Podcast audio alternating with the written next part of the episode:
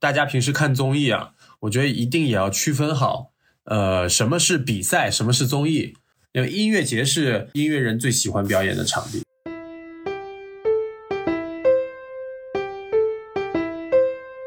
Hello Hello，很高兴认识你，欢迎收听元宇宙。大家好，我是圆圆。本期我们讨论的主题是音乐人的日常，邀请到的嘉宾是我的朋友 Banana。哟，大家好，我是 Banana，圆圆好啊。然后现在是一名这个音乐人啊，在从事相关的音乐和传媒行业的工作，算是比较小的时候就接触到了这个说唱音乐。然后我在小学五年级的时候，我记得五年级是哪哪一年？有没有到两千年？我忘记了啊，就是那前后左右的时间，然后就接触到了这个国外的这种。西方传过来的正宗的他们这个发源地的说唱，所以就开始喜欢上了啊！喜欢上了之后，开始接受呃接触这个亚洲的一些嘻哈的一些元素，然后再融合，再听国内的一些音乐人的歌曲啊，就大概是这个样子吧。也都是机缘巧合啊，然后加上这个从小的一些家庭里面的一些 过年时候的一些氛围，我觉得就养成了我这种爱说然后爱唱的这样的一个呃爱好吧。明白。那 banana，你作为音乐人的话，现在是会有发布一些作品在一些平台上吗？然后还有在持续的创作吗？呃，会有会有，但是因为那个现在年纪也越来越大了哈，然后明年也就八十了吧，差不多。对，反正那个有在创作，但是现在比如说台前的这个工作，呃，慢慢的会减少。然后更多的都是在往专业性的幕后这个方向再去转，嗯，因为毕竟不是二十岁出头的那种年轻人了，比如说对成名啊，然后对什么什么，还有特别特别大的那种理想。那对于我们来讲，现在这个这个东西呢，它就是爱好之余，我们还是一个正式的一个工作。那你要去把工作做好，所以需要很多严谨的态度啊，专业的一些。知识啊，等等的，所以更多的往幕后去转。有机会的话，会去表演一下啊，有音乐节啊，或者有 live house 啊，那我们会去玩一下，就这样子。嗯，我看你周末有去参加一些活动。我上个周末去参加一个说唱比赛，然后去当一下评委，就是那个也属于一个地下比赛，那个是算是年轻的小伙伴他们去办的，然后就是各个城市会做一些巡回的那种比赛，就挺有意思的。我刚好也去。去认识一些这个现在比较先锋的，然后在坚持做自己那个最新类型的音乐的这种年轻人，我觉得他们很有拼劲儿啊，然后嗓门都特别大。反正 如果是我的话，我觉得我没有他们那个精力或者是体力能够唱的那么嗨，那么炸。对，还是不一样。嗯，你刚刚有提到地下文化，就是因为像我的话，我其实算一个比较纯纯的那种素人啊，我对这种可能不太了解。你可以介绍一下吗？就大概什么是地下文化呀？就所有就是你不是那种主流的那种感觉的，其实都可以称为地下了。它其实是一个就是亚文化、亚文化的一个东西，尤其它是属于街头文化里面的一种说法，underground，就是嘻哈文化、街头文化里面这样的一个东西。因为它其实是有点呃非非主流的，然后呢是跟主流其实会有一点最早啊跟主流是有点对抗性的这个存在。所以你们在地表上去玩这些东西，那我们这些喜欢这个文化的人，我们叫 on the ground，在地下来玩这些东西。我们有自己的圈层，自己的圈子，大概就是你可以这么去理解啊。但是呃，我觉得就是因为这种东西发展到现在，那跟整个社会啊，跟我们自己国家国情文化的这个情况来发展的话，on the ground 它已经不像以前了那样子，就是会有那么强的一个所谓的对抗性，你知道吗？就是跟主流文化。已经没有那么强的对抗性了。他现在在我的这个观感当中，他更像是你这个人，比如说在未出名之前，呃，对吧？他是一个你很好的一个文化的培养的这个这个根基，嗯，对吧？你在这个专业的小圈子当中，大家去玩、去分享音乐，然后去，比如说有比赛啊，我有 battle 啊，或者说有一些作品的交流。然后是热爱这个文化的人在一起的这个圈子，我们也都叫它 on the ground。呃，就就是一些很专业性的一些东西，它还没有走向大众的那个之前的那种氛围，我觉得是蛮好的。嗯，就我上周六参加那一场，我印象很深刻的就是几乎很难选出谁能够晋级，就是因为大家都很厉害，就是这样子。所以我我为什么刚才讲我说现在年轻人玩的都很棒嘛，都很有自己的特色。嗯，之前就和你沟通嘛，其实你现在的工作其实不完全是在这个圈子里，对于这个圈子来说，是不是类似于一个旁观者的身份，或者是你还是把自己定义为仍然是这个圈子里面比较活跃的一部分呢？如果说是旁观者的话，你觉得会怎样去看待这种关系呢？我觉得这不算什么旁观者，因为我本职工作就是做传媒、做媒体。那本身，呃，传媒跟文化的东西，它就是不分家的，对吧？因为要有文化作为这个基础和内容，我们传媒的东西才能去有内容去传播，对吧？其实我觉得我个人的定位就是，之至于这个，呃，比如说说唱的文化、嘻哈的文化、街头文化。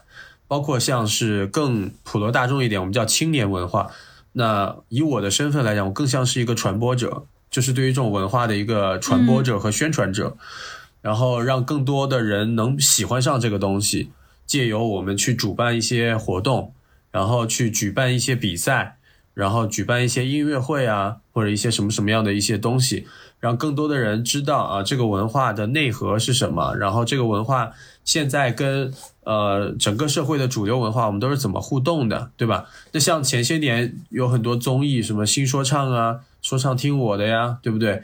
这种也是有一些，嗯，呃，大大的单位，比如说爱奇艺，然后比如说像芒果 TV，中国呃芒果 TV 他们去主办的，这都是一些大的单位，好的平台，他们其实也是呃直接或间接的去把这个文化给宣传了。那他们是一些大的节点，那对于我们这种来讲，可能我们是小的节点，对吧？我们有大能量，也有小能量，但都是属于在这个圈子当中不断的为了这个圈子更加的，呃，曝光度更加的高啊，或为人所知，我们我我们在做一些事情，所以旁观者肯定是算不上的，呃，但是你要把我当成像。比如说，像你如果说我是一个很很牛很牛的说唱歌手，很牛很牛的音乐人，我觉得我自己也不能这么说。那比如说现在出名的像盖呀，然后像刘聪啊，他们这种就是也属于说唱圈里面比较前辈的，然后他们现在走出来了，成为这种 rap star 了嘛，成为明星了，让大家所知道。我觉得他们的贡献是更大的，呃，但我们就更加的现在是偏于幕后，然后偏于去组织各种项目。然后通过项目把更多的爱好者组织到一起，呃，这是我们现在做的事情。大家性质是一样的，对。嗯，你你刚刚有提到很多的综艺节目，然后是。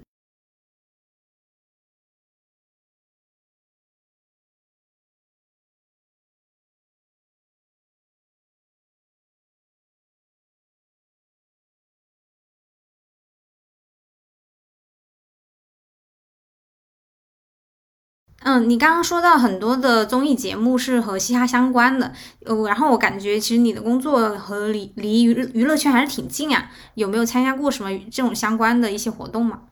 这个就是这个就是因为我自己本职工作，呃，也在做节目嘛，因为我也是主持人，然后我们的节目以前就是跟像中国新说唱这样都是有一定的合作和互动的，所以就是比如说我会去现场去做，比如说媒体评审。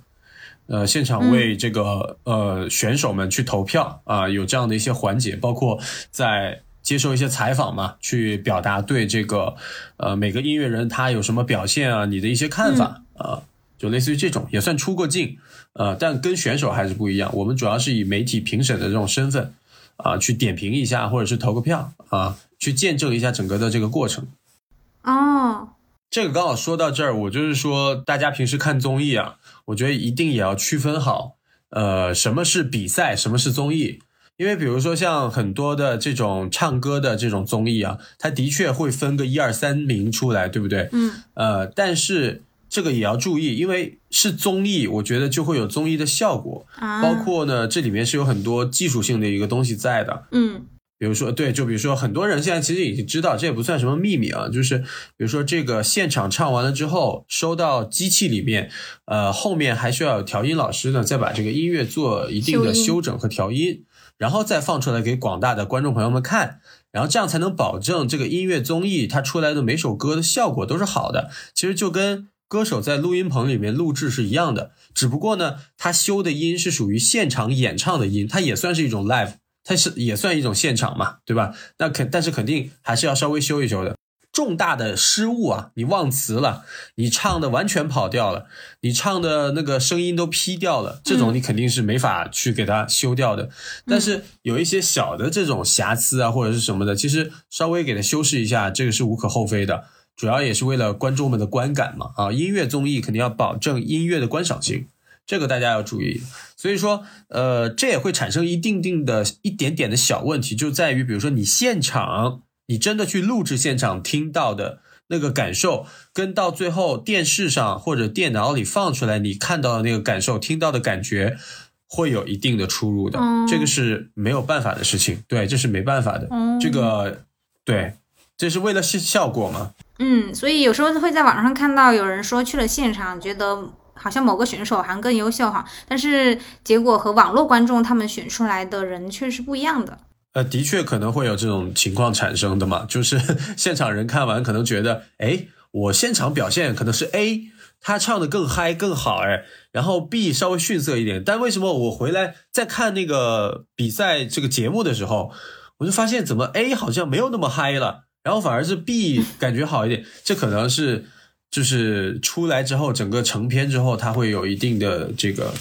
不一样哈，那当然这可能也算是，也可能是我过于敏感了，可能我过于敏感敏感了，就是我对音乐会有很很多的这个细节的追求，可能我我看到的那个呃都会有关系，包括我跟大家讲还有什么东西会影响到大家的观感，就是你用什么设备去观看和听都会有影响的，一首歌的好坏啊，比如说你用那个手机的扬声器去听，跟你家里面有上万块的这种音响放出来的。效果 那完全是两个啊，更多的细节，嗯，肯定是用更更更好的设备能听到的，所以这个东西会造成很多人不同的观感的，反而就是有点主观性的一个东西了，嗯，所以要区别开，所以回到那个我跟最开始讲，要区别开一个真正的比赛和音乐综艺的一个区别，嗯，呃，这里面很多人是没有办法客观去评价的，呃，因为它有修饰，因为它有不同。它收听设备的不一样，对。像你说真正的比赛，就是大概类似于可能我们没有办法在荧幕上看到，类似于可能你上周去做评委的那种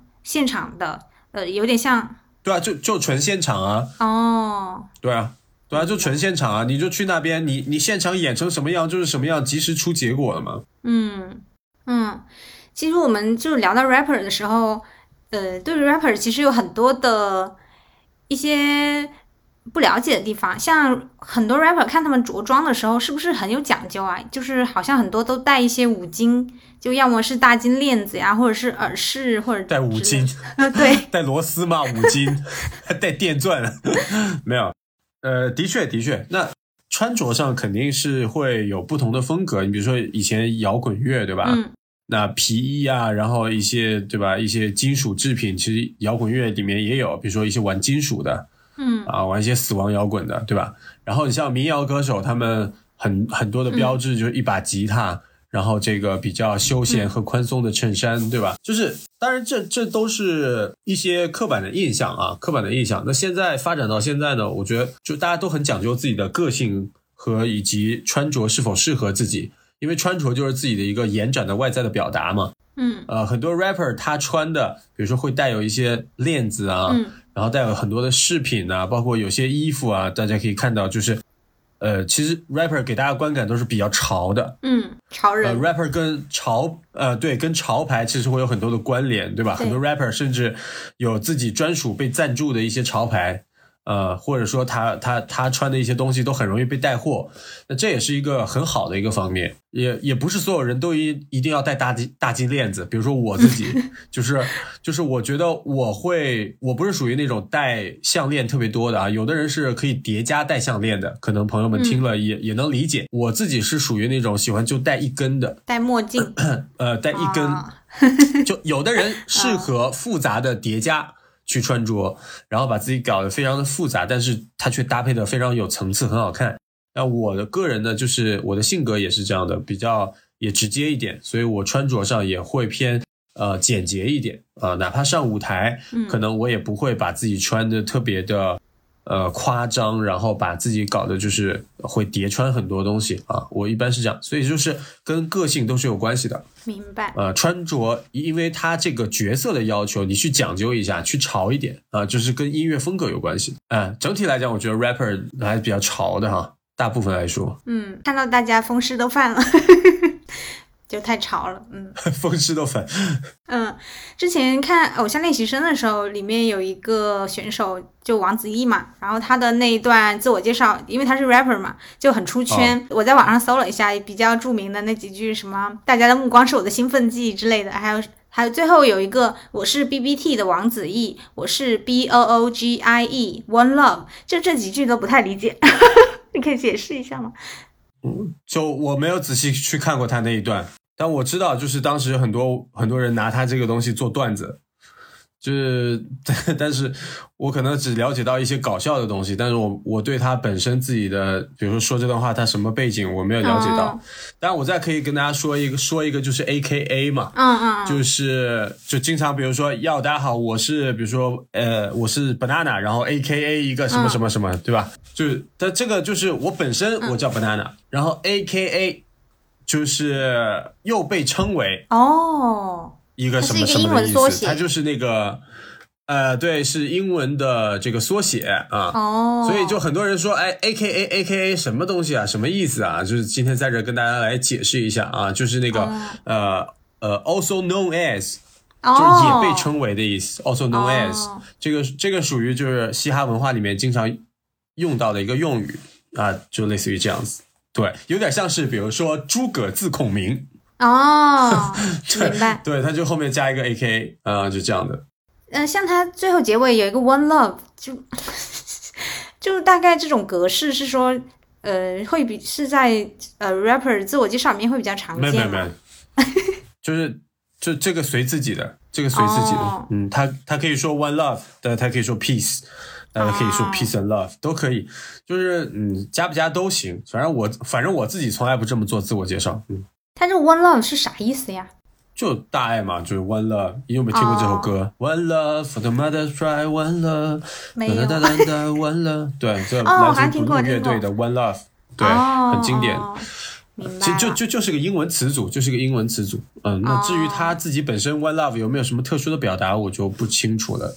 嗯，不知道。嗯，其实聊到现在，我会发现，好像我们现在提到的一些主流的一些说唱歌手啊，里面他们的歌词里面的英文元素好像还是挺多的。有没有那种纯本地、纯纯中国的，甚至说用方言来演唱的一些说唱歌手啊？会会有这样的吗？有啊，现在川川渝那边都做的很好。盖那种是吗？他们的方言，对啊，他们方言都发扬光大。有长沙那一块的，成都有重庆，他们那一块。他们玩都很好，现在那个像贵州贵阳那一帮小伙伴，他们也玩的非常早，都都是很棒的，有自己方言的。其实方言说唱很早就有，你从最早的北京说唱，对吧？北京话，北京说唱，他们都是要那个 那个，对，北京话啊，我是北京人，叫来到叶三里，怎么怎么，就是最早龙门阵啊，什么这这这，还有这个单镇北京这一类，他们都是很早很早一批的。然后最早那个我们听着很搞笑的。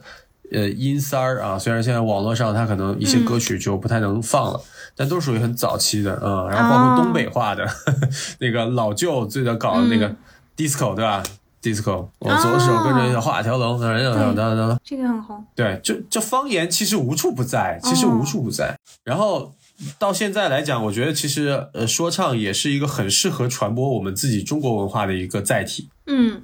那你像你像盖现在就唱了很多中国风的这种歌曲啊，less 五度，呃，对，那这是一个口号，我就说他自己唱的歌嘛，比如说，我记得他应该出过一首叫《长城》嘛。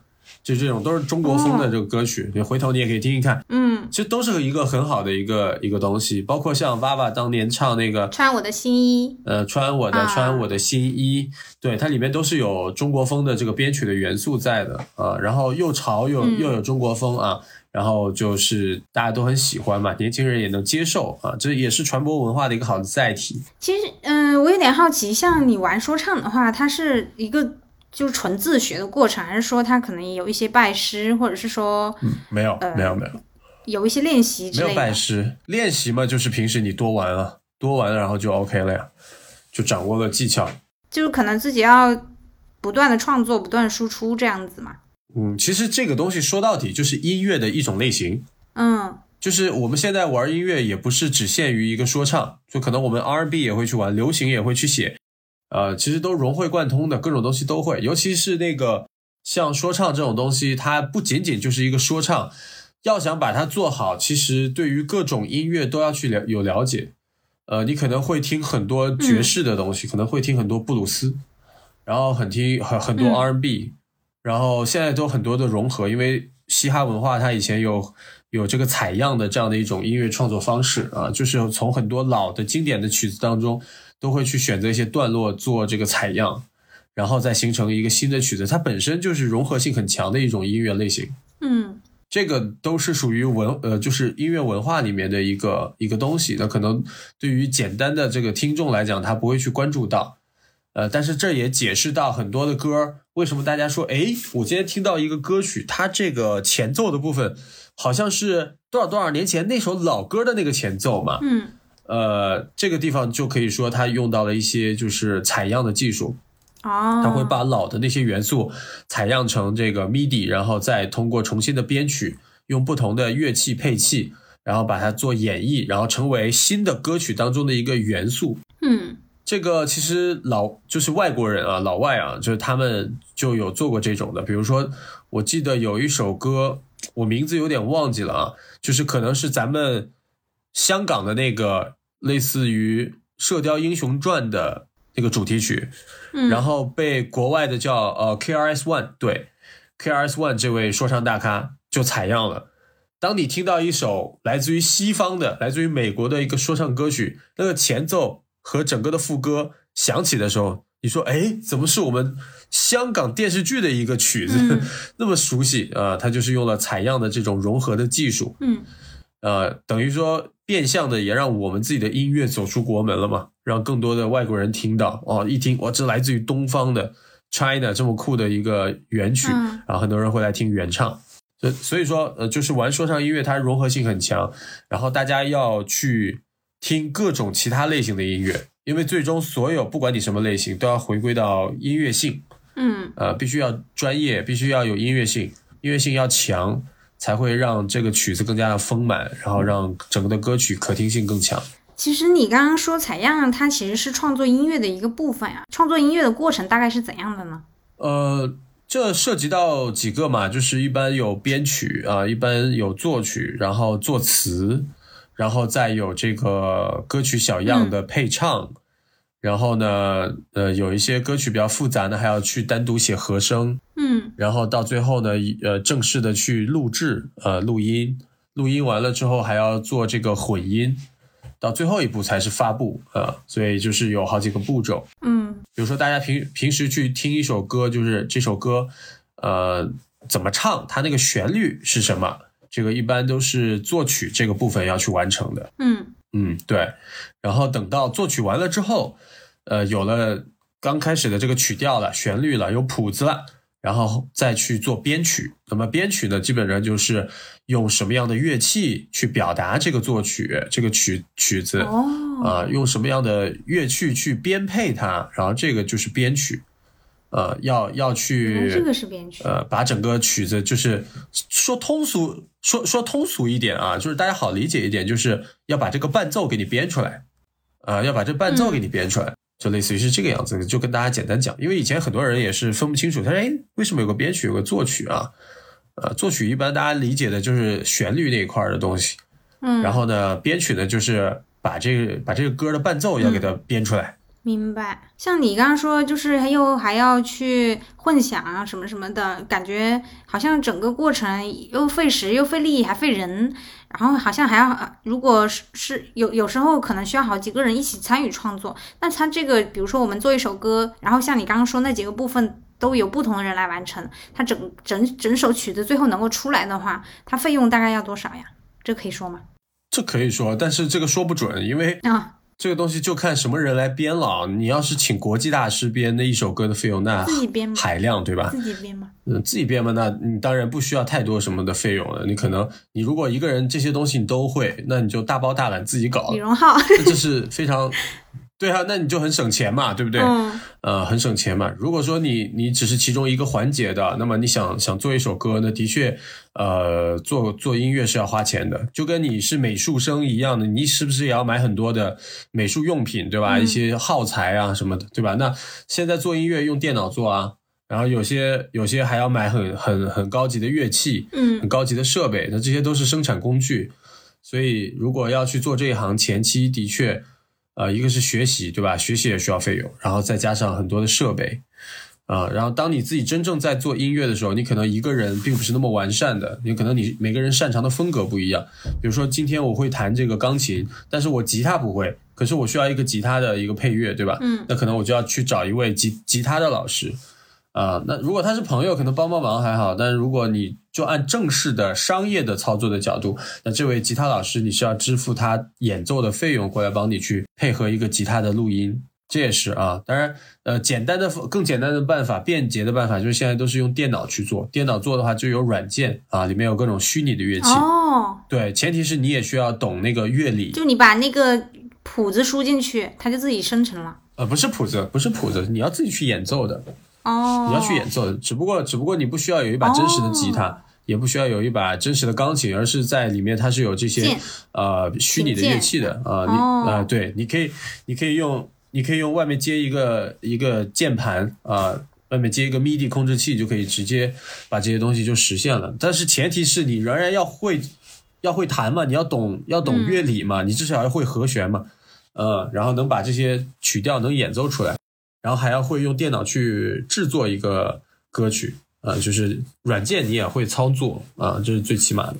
嗯，所以说搞音乐，它真的能赚钱吗？真能够赚到钱吗？它是一个呃非常金字塔尖的这样的一种存在，就是你如果是成为金字塔顶的那一小撮人，你当然能赚很多钱，但是普通的呢？但是大部分来讲都是金字塔底的嘛，金字塔那个底座才是最大的嘛，面积最大的嘛。嗯呃，那基本上我觉得也是比较难弄的啊，比较难做的，因为金字塔底的一帮人，他们比如说现在能够去变现的渠道很少。如果你是玩票的那一类音乐人，我这就不提了。但凡是要把自己做成半职业或者是职业的这一圈音乐人，最主要的变现方式还是去，比如说演出，哦，去表演，对，去赚一些商演的一些费用。那他们一般呢，可能是有一些人是翻唱做的比较好的，那么他们就可以去翻唱一些歌曲，呃，现场去表演。呃，还有一些呢，他是做了自己的原创啊，有一些玩乐队的一些朋友，比如说，那他可以就是以乐队的这种身份去接一些商演去演出，那这个演出费可能几千块啊，或者是怎么样不等，类似于是这样，不会特别高。嗯因为音乐节是众多音乐人他主要的阵地，这是音乐人最喜欢表演的场地。商演嘛都是其次，商演那是没办法啊，或者说这个商演能赚钱，的偶尔去一下，因为它其实对个人品牌来讲，它是有有伤害的，损害。嗯，，对，它是有伤害的。听你说，感觉音乐它也算是一份工作吧。那其实我们工作会讲一些职业发展规划，你们这个圈子里的人会不会也有这样的规划呢？还是说就呃见机行事这样子？我觉得这看个人吧，哦，无论什么工作都有规划性特别强的，目标性特别强的，也有摸鱼的，对吧？也有就是说打着纯爱好在这个行业里面去玩的，嗯这看个人的。有的人发展方向很明确，他就会冲着这个方向就是一直去钻下去，嗯他能坚持很多很多年。对，有的人可能做到一半他走了，就是他玩够了他就走了，也有很多可能啊，就是换个工作呗，很正常。因为我感觉音乐这个工作，它的它就它和娱，其实它就是娱乐圈的一个部分嘛，它的一个不确定性是非常强的。我觉得就是你你纯音乐圈跟娱乐圈还不一样。嗯，就是做音乐的人，很多人他他不太会表达自己的，他是通过音乐去表达自己的。嗯呃，音乐圈跟娱乐圈，我觉得还真是不一样。呃，你比如说像朴树老师上上综艺，大家都是都很知名的，对吧？他上综艺就是说，你看他那个表现，就是他是很有自己个性的，有自己内心世界的。那你说他是一个综艺咖吗？他肯定不是一个综艺咖。明白。他就是一个，他就是个音乐人。他上综艺，他就直说了，呃，为什么上综艺？哦，因为缺钱啊，就是对他的世界是另外的世界。嗯，我相信很多音乐人也是这样，他很纯粹的，就是喜欢音乐而已，就跟美术老师、美术大师，他就是纯粹喜欢画画的东西而已。明白。他跟娱乐大众那种还不一样。嗯，不同的城市或者说南北东西会有一定的差异嘛？每个人都希望能够去代表自己的城市嘛，这是一种荣誉，这是一种家乡的情怀嘛。嗯，他会有一种地，他会有一种地域文化的这种感觉的。就是每个人都会代表自己的省，比如我们在杭州，我们也希望说要 represent 杭州，嗯，然后把杭州本地的优秀的东西、好的文化展现给大家，明白，对吧？这个就是一种归归属感啊，就是一种归属感。那现在，嗯，国内观众比较爱听的 rap 大大概是什么类型的呀？嗯，现在来看的话，我觉得可能一些。比较走心的，比如说 emo 啊，然后，然后比较比较那个流行一点的啊，就就从大数据来看啊，哦，可能爆爆火的、走走红的一些，可能一些什么那个叫什么来着，情歌说唱，类似于这种，嗯，然后旋律说唱啊，这种比较火的，然后地下地下圈啊，我觉得现在年轻人特别喜欢的造的一些东西，就是现在流行的那个 drill 音乐啊。那是非常的躁啊，这个符合年轻人躁动的心情。因为这个嘻哈文化它其实是从西方传过来的。那像发展到今天的话，中国的 rap 和国外的 rap，你觉得大概除了语言上还有什么什么比较大的差别和特点吗？我觉得这两年就是，呃，对于我们中国的说唱，呃，国外认识到的，呃，并且认可的，我们的也越来越多了。像今年一开年的话，就很多音乐人他们都走出国门，到国外去开演唱会，这是一个非常好的一个现象。就是我们不仅不再是仅仅只在自己的国家去玩自己的中文说唱，我们现在把中文说唱这个东西再带到国外去。比如说，我记得像就刚刚提到像盖他们这种顶尖的音乐人，他们都到泰国去开演唱会了。然后还有像是呃，像大家喜欢像王嘉尔啊，他们这一群。音乐人都做的非常国际化嘛，啊，非常国际化。那他们也是黄皮肤亚洲面孔，对吧？然后讲着中国话，然后给大家去去表演。其实这个东西都算是在在传播我们自己的这种音乐的一些内容，这都很好的。所以这个差距在差别什么的会在缩小。有特点的呢，肯定就是我们自己民族的东西，我们自己中文的一些东西嘛。呃，我觉得国外的朋友很多人也是非常买账的。呃，因为我经常会去看一些那个 reaction 的视频，一些反反应视频，比如说外国人在看那个中国新说唱比赛是一种什么反馈啊？外国人在看中国顶尖的一些说唱歌手的演唱，他们是一种什么反应？就看下来之后，很多反馈都是很正面的啊，当然也会有提出一些自己的想法的。明白。呃，因为其实做音乐，它可能是它其实也是一条非主流的道路，就是它可能不是非常传统的一个道路。如果还有其他人也想走上这条道路的话，你会有什么建议吗？我觉得大家想做什么就大胆去做好了，尤其像现在这个时代，就是，嗯，我觉得什么主流、非主流的这个东西，好像慢慢的就没有那么强的一个界限。那搞音乐也好，搞美术也好，对吧？你搞什么其他的艺术形式也好，都是这个社会有需求的。只要你找到自己的那一部分受众，你找到自己的那些观众，都会收到自己的掌声和结果的，对吧？就看你的初心是什么。当然，有的行业我我也也是很坦白的讲，你要是想赚大钱，那拜托你从小学金融好不好？学经济好吧？那你去搞那一块，对不对？你去做投资啊，你去做金融啊，那你去搞那一块嘛。那当然，如果你真心想成为一个艺术家，那你就放宽心。每个人能不能成为大艺术家，这个东西也是靠命的，对吧？也是靠运气的。很多东西，这个各种成分，当然也靠你自己本身的艺术能力在里面。很多人也是从小学艺术啊，但是未必能走得出来，对吧？做金融的也有把股票亏光的时候。所以你说什么东西？是是赚钱的，什么东西是有未来的呢？这个都是靠每个人自己的热爱去支撑的。明白。就哪怕是搞音乐这种，对，在很多人眼里说搞音乐能赚钱吗？那你不赚钱好了，对不对？很多人做这个音乐老师，对吧？做做音乐老师，他去他去传承，他去教授这些音乐的知识、音乐的一些文化，哦，我觉得也很棒啊，就没有那么功利，很多东西。啊，就是以喜爱为为初衷的，尤其是做艺术的一些东西，我认为喜爱它是最重要的，不然你怎么能给别人灵感？你做出来的东西谁会去看？谁会去听啊？对不对？那嗯，像你现在还在有持续的做创作吗？如果大家想听的话，今天可以推荐一首这个相对比较近的时间写的一首歌给大家听。这首反正就是叫《无动于衷》嘛，然后是我跟另外一个非常优秀的女生音乐人一起合作的啊，然后。旋律加上说唱的一个组合型的这样的一个音乐，大家可以听听看，嗯，感受一下我们做的音乐的风格。哦，是在网易云上可以？对对对对，各大音乐平台我们都有上传，都可以听啊，大家搜“无动于衷”就可以了。嗯，好好的，欢迎大家去各大音乐平台搜索 “banana” 的“无动于衷”。那我们本期内容就到这里。说出来就好了。希望这一期内容有给到你一点点安慰，也欢迎大家向我的邮箱投稿。那我们下期再见，拜拜。好，拜拜。